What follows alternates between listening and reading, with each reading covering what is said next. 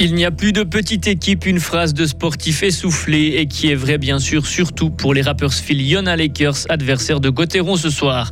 L'Éthiopie déchirée par la guerre civile, vous entendrez le témoignage d'une fribourgeoise dans ce journal.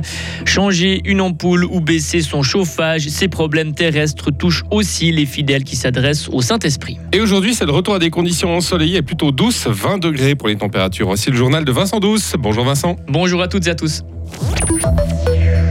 Déplacement risqué pour Fribourg-Gotteron.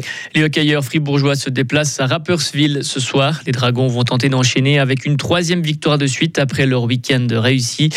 Mais face à eux se dresse Rapperswil, une équipe en forme depuis le début de la saison.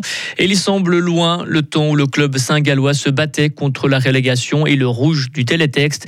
Kylian Motet, attaquant de Fribourg-Gotteron. Bon, déjà, je me demande s'il y a vraiment des petites équipes dans ce championnat. Ça, c'est la première chose. Mais après, euh, effectivement, c'est une, c'est une belle équipe. Euh, ils ont des bons, des bons joueurs, des bons étrangers, un bon gardien aussi. Donc, euh, donc voilà, ça sera à nous de, de, travailler encore plus fort pour, pour remporter ces trois points. On sait que, que c'est important. Le classement, il est très, très serré. Donc, il faudra qu'on, qu'on arrive à, à gagner.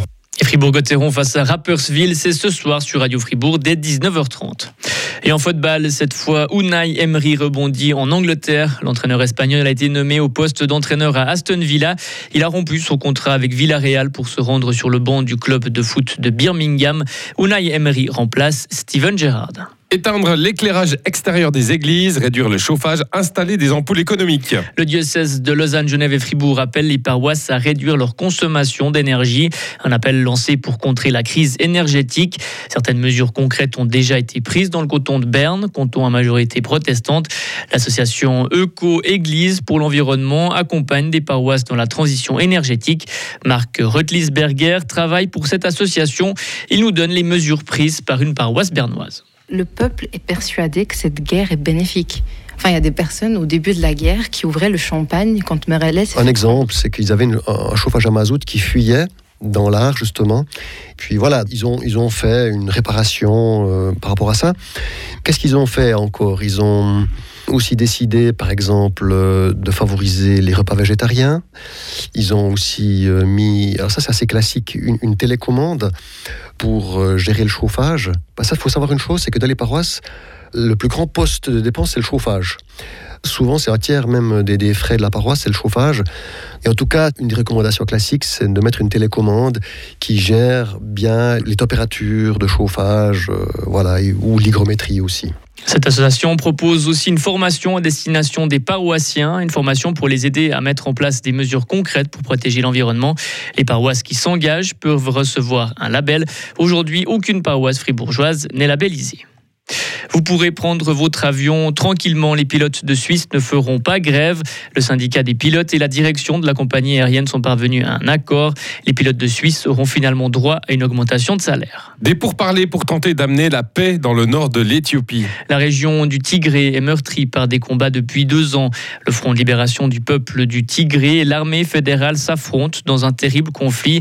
Hier, les deux parties sont arrivées en Afrique du Sud. Des négociations vont débuter pour tenter de mettre un terme à cette guerre. Rima Abdezek est une fribourgeoise de 24 ans. Elle a de la famille au Tigré. Elle doute de l'efficacité de cette réunion. Le peuple est persuadé que cette guerre est bénéfique. Enfin, il y a des personnes au début de la guerre qui ouvraient le champagne quand Merellet s'est fait prendre. Comme si c'était un événement heureux, qu'une guerre pouvait amener un bonheur quelconque.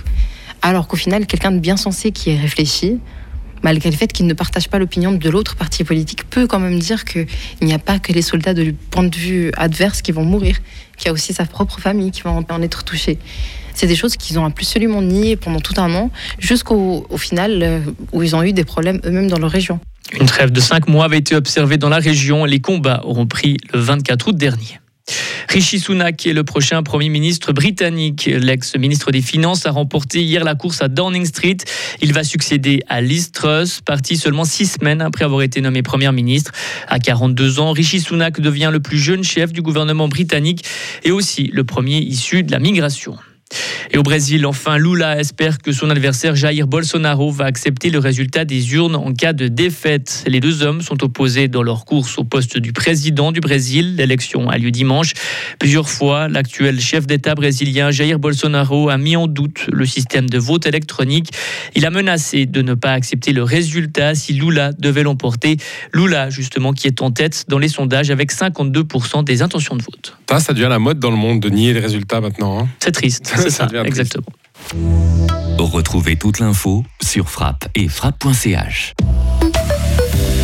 Le temps d'aujourd'hui, des conditions ensoleillées et plutôt douces pour la saison, avec quelques passages nuageux d'altitude en fin de journée. Il va faire 20 degrés à partir de mercredi. Météo plutôt douce, toujours avec du soleil et quelques passages nuageux, de rares brouillards matinaux et les températures de 18 à 21 degrés.